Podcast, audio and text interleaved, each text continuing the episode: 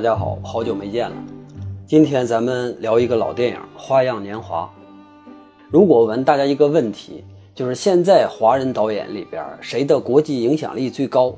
我给大家提供四个选项，分别是王家卫、侯孝贤、张艺谋和李安。你会选谁？这其实是一个没有什么标准答案的问题。如果论资排辈的话，侯孝贤资格肯定是最老的。如果论票房号召力的话，李安比他们哥仨加起来都得多。如果论谁的名字更广为人知的话，那估计全国上下没有几个人不知道张艺谋的。但是真要说到国际威望，尤其是在业内的小圈子里边，我认为王家卫绝对是一个偶像级的人物。这不是我给王家卫吹，因为我听到过很多当众承认自己是王家卫铁粉的大咖，比如说昆汀啊、索菲亚·科波拉呀。我记得索菲亚·科波拉曾经在奥斯卡还是哪个大奖的颁奖典礼上提到过自己的偶像就是王家卫。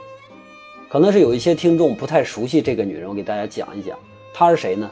她就是大名鼎鼎的导演弗朗西斯·科波拉的女儿。这个弗朗西斯·科波拉是谁呢？他就是拍过《教父》三部曲、拍过《现代启示录》那个巨牛的大导演。不过，人家这个索菲亚自身的能力也非常的强，不光是靠她的父亲。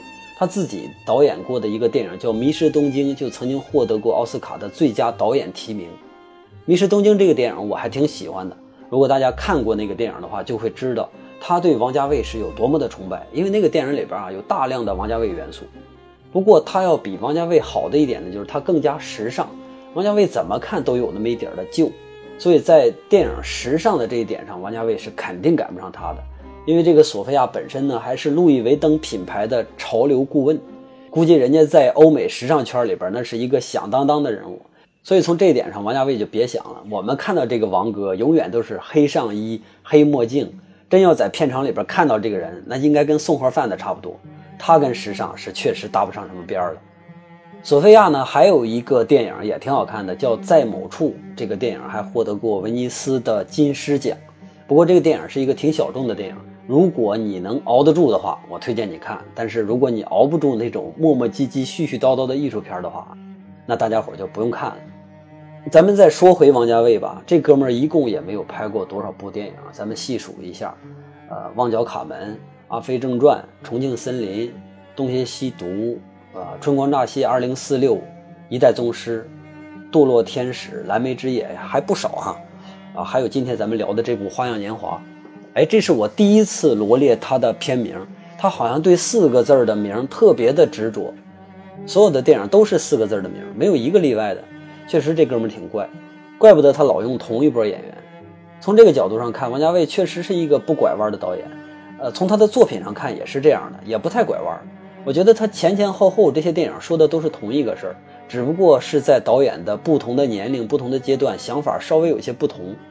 有一些观众呢可能会喜欢他早期一点的作品，尤其是年轻人，像《旺角卡门》呐，《阿飞正传》呐这样的电影，因为大家会觉得那个时候王家卫的电影，特点更加鲜明。确实，他刚出现的时候，那真是一股清流。但是后来他的电影呢，有点老是重复自己的意思。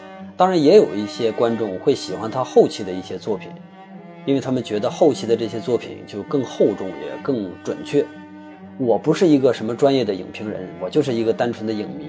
所以从一个单纯的影迷的角度来说，我本人特别喜欢他的三部电影，一个是《重庆森林》，一个是《花样年华》，还有一个是一代宗师。在我看《重庆森林》的时候，那时候我还挺年轻的呢，我就特别喜欢那里边那种到处乱撞的那股劲儿，也特别喜欢里边那些不太一样的人儿。再加上呢，那个金城武又帅，王菲又美。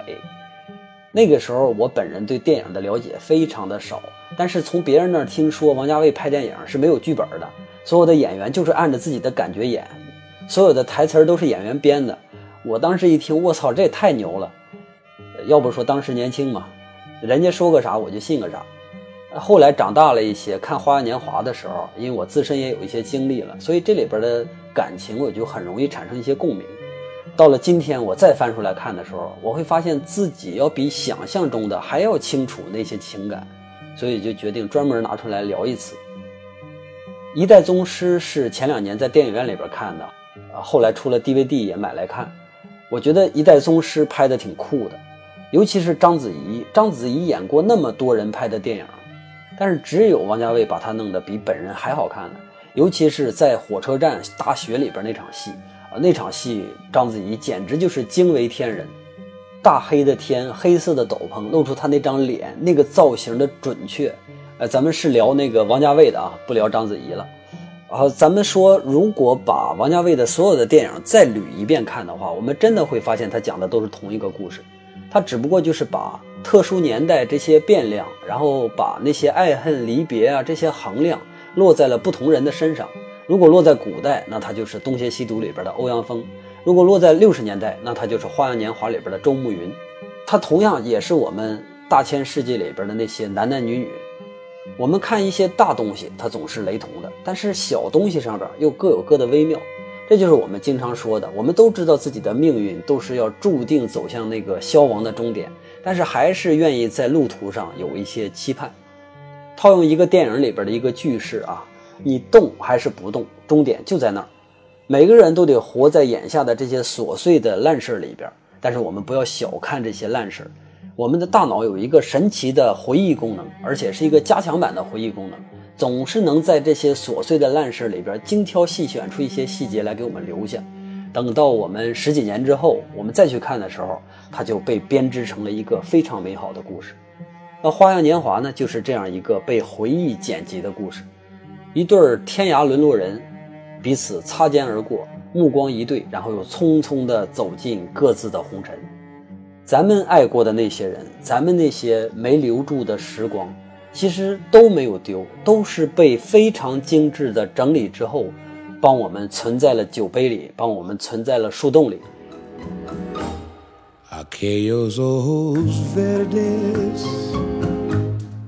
The mirror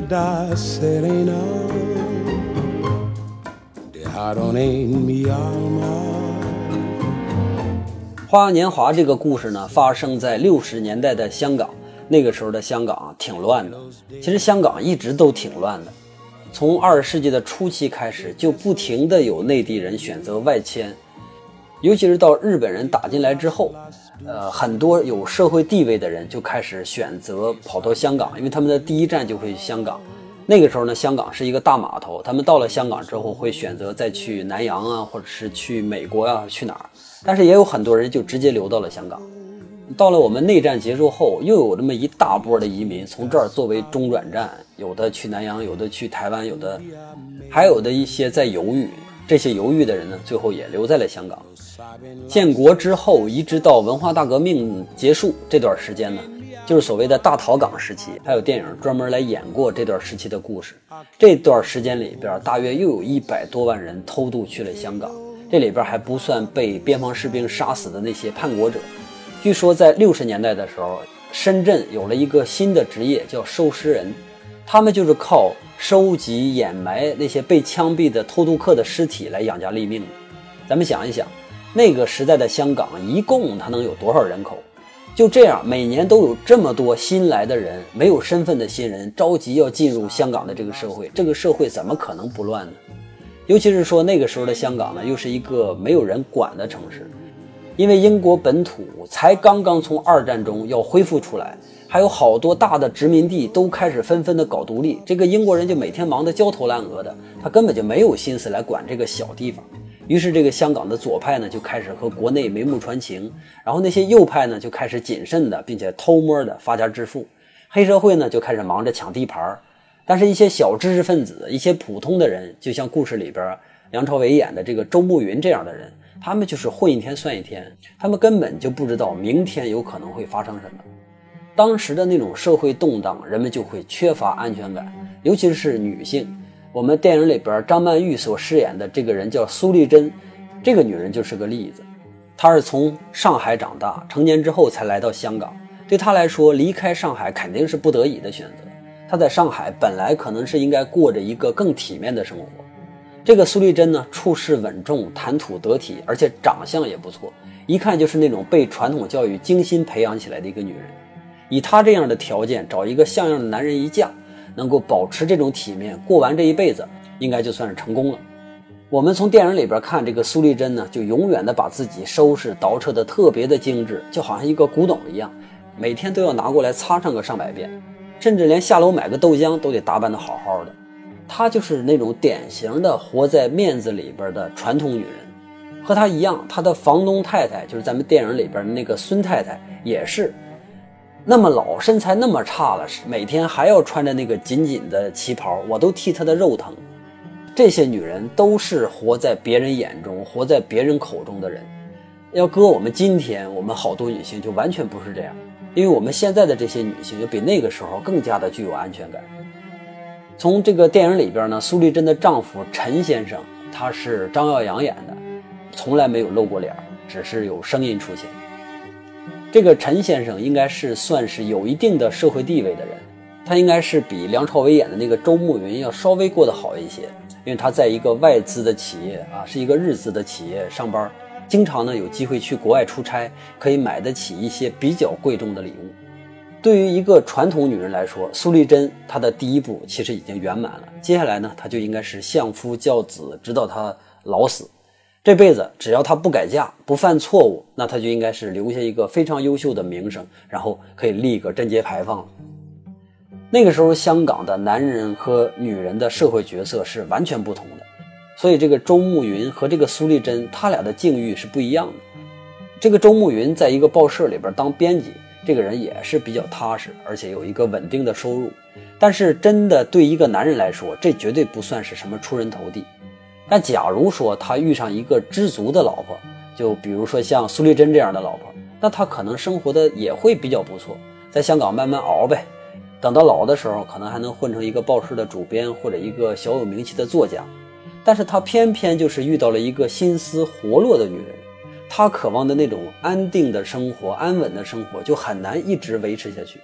后来他老婆出轨了，然后他遇到苏丽珍，导致他去了新加坡。但是，假如说没有苏丽珍的话，他可能还会留在香港。即使他老婆出轨了，他可能会跟他老婆离婚，或者是就这么将就过下去了，然后继续他的编辑工作。他的人生曲线就应该是跟原来的走向没有区别的。但是，我们每个人的剧本都是在出生之前就已经写好的了。这个苏丽珍就一定会出现，她一定会出来撕开周慕云的那个心，然后给他的心里边加点料，再给他留下一条长长的难忘的伤疤。以上就是咱们这个故事的背景，接下来呢，我们就要开始讲故事。这个故事里边涉及主要有七个人：男主人公周慕云，他的老婆周太太，女主角叫苏丽珍，她的老公叫陈先生。房东叫孙太太，然后苏丽珍的那个老板叫何先生，最后呢是周慕云的那个朋友阿炳炳哥。刚才我们提到周慕云他是一个老实人，偏偏他这个朋友炳哥就是一个浪荡哥。这个阿炳啊大大咧咧的，什么事儿都满不在乎。比起周慕云的那种谨小慎微来说，他完全是另一种性格。在故事里边虽然没有提到过太多阿炳的个人的事儿。但是我觉得这个人未必是一个真正我们看起来那么简单的人，他甚至可能比周慕云还要深。如果这个电影的主角是他的话，那电影就不是《花样年华》，那电影就变成了《二零四六》了。房东孙太太和何老板这两个人呢，是特意安排给苏丽珍的。孙太太所代表的是一个传统的女人的价值观，不要犯错，老老实实过完这一辈子，当一个成功的女人。而确实，孙太太就是一个传统意义上的一个成功女人，而何老板呢，他代表的是一种追求。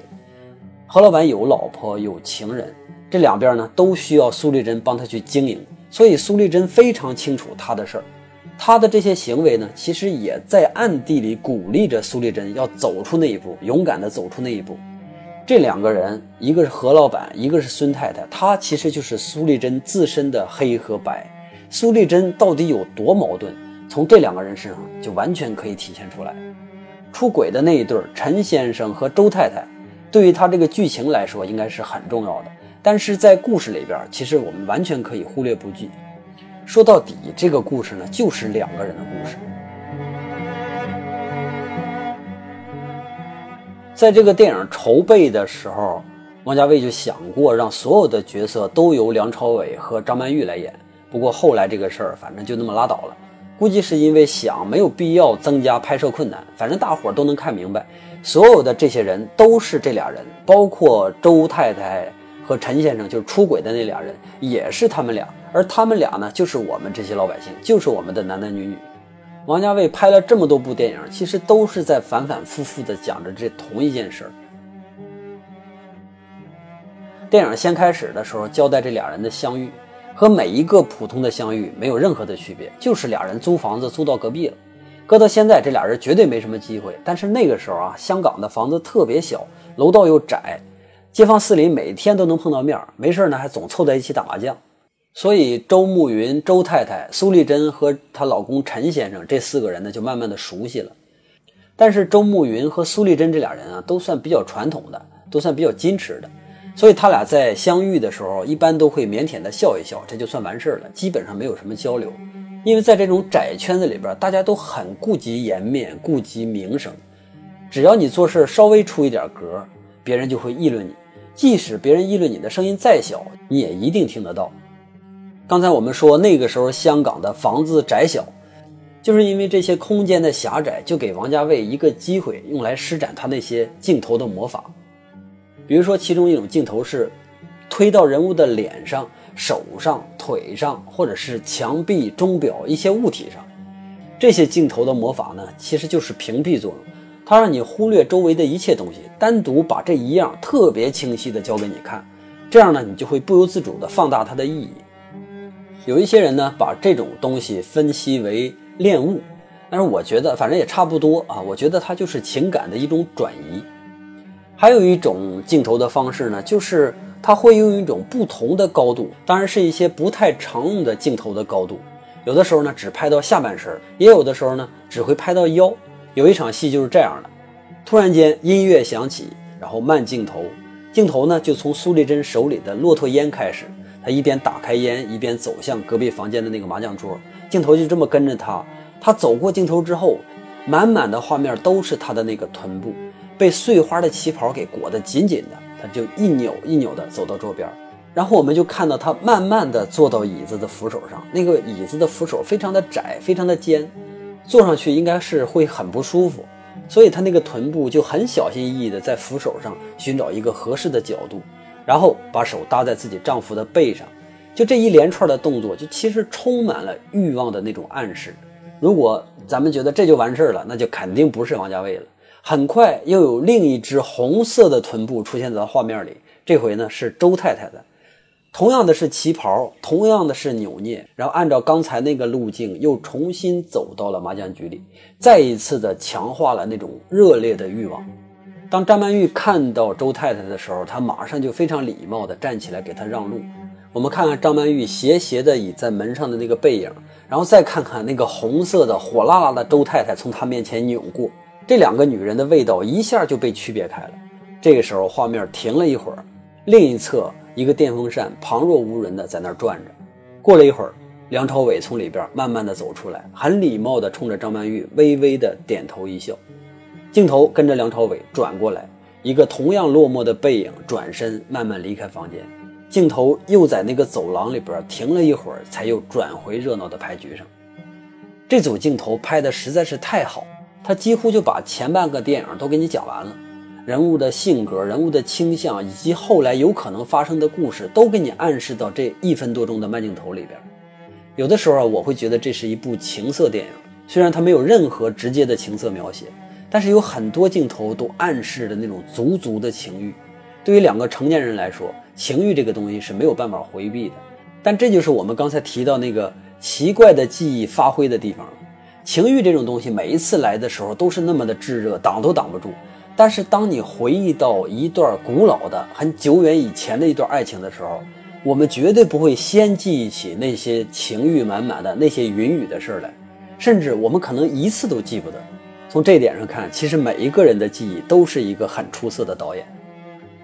还有其他几种很特殊的镜头，一种呢是对话镜头，在这个电影里边，它有大量的对话场面，但是镜头里呢往往只出现一个人，两个人对话，另一个呢躲在了镜头外面，这就让我们有机会看到镜头里边的那个人，他每一个字说出来，当时他心里真正的波动是什么。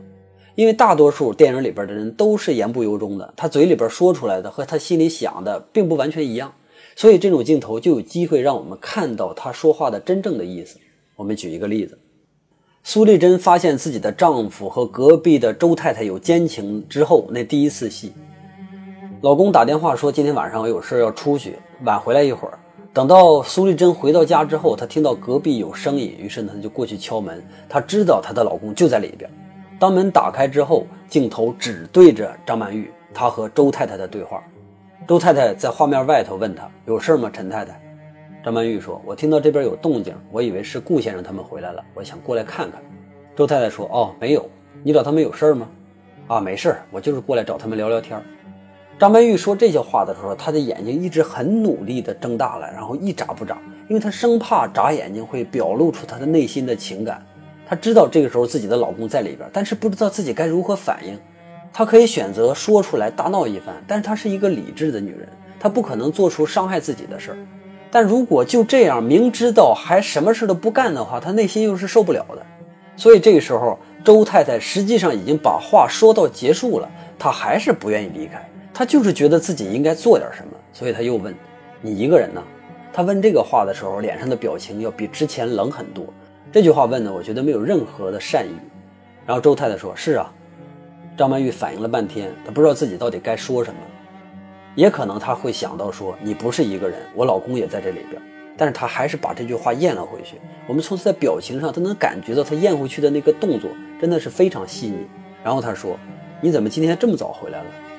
周太太说：“啊，今天不太舒服，所以早点回来了。你哪儿不舒服啊？我有药。”这句话虽然他还在表面上尽可能保持着理智，但是明显能听得出来话里边的火药味了。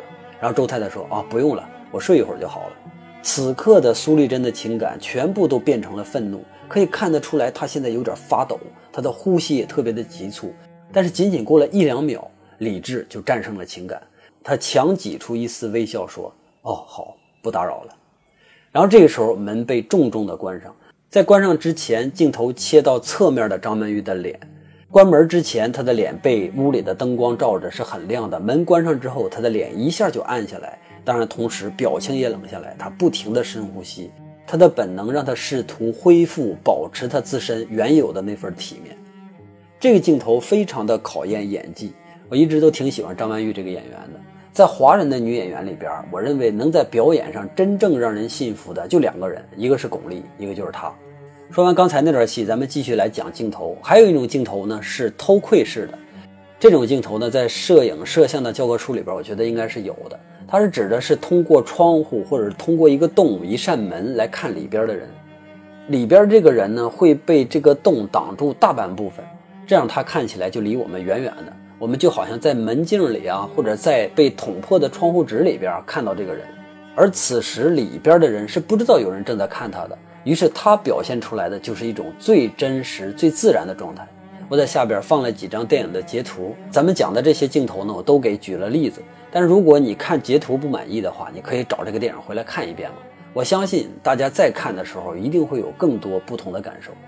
还有一种镜头就是空镜头，空镜头就是说没有人物，但是它有可能会有人物的声音。像刚才张曼玉从邻居家里走回到自己的房间之后，她就再也控制不住了，坐在洗澡间里边大声的痛哭。这个镜头一开始就是空镜头，镜头是通过一面脏兮兮的镜子照到她的房间里边。他床的一角丢着他的衣服，像苏丽珍这样的人，她绝对不是那种随意丢衣服的人。当她回到家里，她首先是要把自己的衣服叠得整整齐齐的，然后再去干别的事儿。但这一次一定是她真的什么都顾不上了，才会把这个衣服随意的就扔在床角。左边是绿色的台灯，昏昏暗暗的；右边远处浴室的浴帘只拉了一半，红色的，红色和绿色在两侧。淋浴的水声就哗啦啦的伴随着她的那个哭声，镜头一动不动，好像镜头和我们一样，都不知道这个时候该怎么去安慰苏丽珍。同时，周慕云也知道了自己的老婆已经和隔壁的老陈搞在一起了。他再看到苏丽珍的时候呢，就没有办法完全像平常那样镇定。有一次呢，这俩人同时回到家，各自掏钥匙开门的时候，聊了几句话。周慕云问：“哎，最近怎么没看到你老公啊？”苏丽珍说。哦，是啊，最近的公司事儿多，又派他出去了。周慕云说：“啊，怪不得总在面摊上看到你。”我很难揣测说这句话的时候，周慕云究竟是一个什么样的心理。我觉得他应该是非常非常复杂的。他可能已经想过要勾引这个女人来报复自己的老婆和她的丈夫出轨这件事儿。但是苏丽珍回问他的时候，他就变了。哎，对了，最近怎么也没看到你太太啊？我要用男人的心理去揣测周慕云，大概能想清楚，但是我根本就没有办法去用女人的心理去揣测苏丽珍。我只知道苏丽珍绝对不会想过利用自己出轨来报复，所以她问这句话的时候有她自己的原因，她想产生一点胜利感，让自己的内心舒服一些。镜头就被推到了梁朝伟的脸上。他很尴尬地笑着说：“啊，他妈妈身体不舒服，他回老家陪她去了。”然后呢，眨着眼睛，低下头，假装看钥匙来回避苏丽珍的目光。苏丽珍说：“晚安。”这一下，他如释重负。周慕云隐约觉得苏丽珍也清楚了这件事儿，所以他打电话约苏丽珍出来喝茶。咱们大伙儿别嫌烦，我仔细说一下这，因为我觉得这段拍得非常的精妙。镜头先是停留在餐厅的墙上，有一股烟悬停在半空中，就好像这儿的空气已经被凝住了一样。桌上这两个人呢，就相对坐着，彼此保持着那种客气的笑容，谁都不知道该怎么去开口。我这么冒昧的约你出来，是有点事儿想请教你。你今天下午拿的那个皮包在哪儿能买着啊？如果评选电影里边所有男女最差的开场白的话，周慕云这句话绝对是最差的经典之一。苏丽珍这个时候呢，还保持着警惕。你为什么这么问呢？哦，我看这个款式挺好看的，我也想买一个送给我老婆。周先生对太太很认真呢。这是苏丽珍的话里有话，周慕云就只能尴尬一笑。哪儿啊？他这个人啊比较挑剔。过两天呢，他过生日，我不知道该送他点什么，于是就问你这个皮包。然后他紧接着就开始点烟，可是那个打火机又不给力，然后点了好几下才点着。这种用尴尬去化解尴尬，只能让场面更加的尴尬。抽烟可能会让一个人感觉自然一点，这是周慕云想的。苏丽珍完全可以看得出来他在掩饰什么，但是他现在还不太想拆穿。苏丽珍的模式让他现在必须保持冷静，不到最后一刻是绝对不会放松的。如果买一个一模一样的，他会不会不喜欢呢？苏丽珍这么问周慕云，周慕云说：“啊，是啊，不知道有没有别的颜色。”苏说。这个我得问一问我先生，因为这个包香港没有卖的，他是从外地工作的时候带回来的。现在镜头推给了梁朝伟，他低下头抽烟假笑。哦，那就算了。苏丽珍感受到了他那种难堪，所以她特意用勺子搅动咖啡，然后用勺子碰到杯上发出声音。这是一个有教养的女人，懂得如何去帮别人化解这种难堪。同时，她也在想，也许已经到时候了。其实我也想请教你一个问题：你的领带在哪儿买的？周慕云说：“啊，这个我也不知道，我的领带都是我太太给我买的。”苏丽珍低下头，脸上的笑容完全消失。周慕云继续说话，但镜头没离开苏丽珍的脸。周说：“我想起来了，有一次公司派他出去，他回来的时候带给我的。他说香港买不到。”苏丽珍就笑了：“这么巧啊！”镜头又转向了周慕云：“是啊，他现在已经感受到什么了？”他脸转过去，面容开始严峻起来。苏丽珍继续说话，镜头又开始留在周慕云的脸上。其实我先生也有一条一模一样的领带，他说是他老板送给他的。周慕云这个时候的嘴闭得紧紧的，牙也咬在一起，一切谎言此刻都没有意义了。现在的这个男人，最后的一块遮羞布也被扯开了。我太太也有一个包，跟你的一模一样。他说这句话的时候，声调和之前的都完全不同。苏丽珍说：“我知道，我见过。你到底想讲什么？”镜头快速地从后边扫到周慕云的脸上，他欲言又止，吸了口烟，那口烟快速的在空中散开，真的已经没有什么可以再说了。两个落魄的背影走在大街上，香港那个狭窄的破旧的街道，昏暗的路灯，还有像麻一样多而乱的电线。音乐响起，面对这个败局。除了多一个可以相对苦笑的同路人，他们什么都没有了。好，《花样年华》上半期今天就讲到这儿。如果两期一块讲的话，节目可能会太长。下一期呢，我们要接着讲这些被记住的记忆，以及被忘掉的那些故事。就这样，咱们下期再见。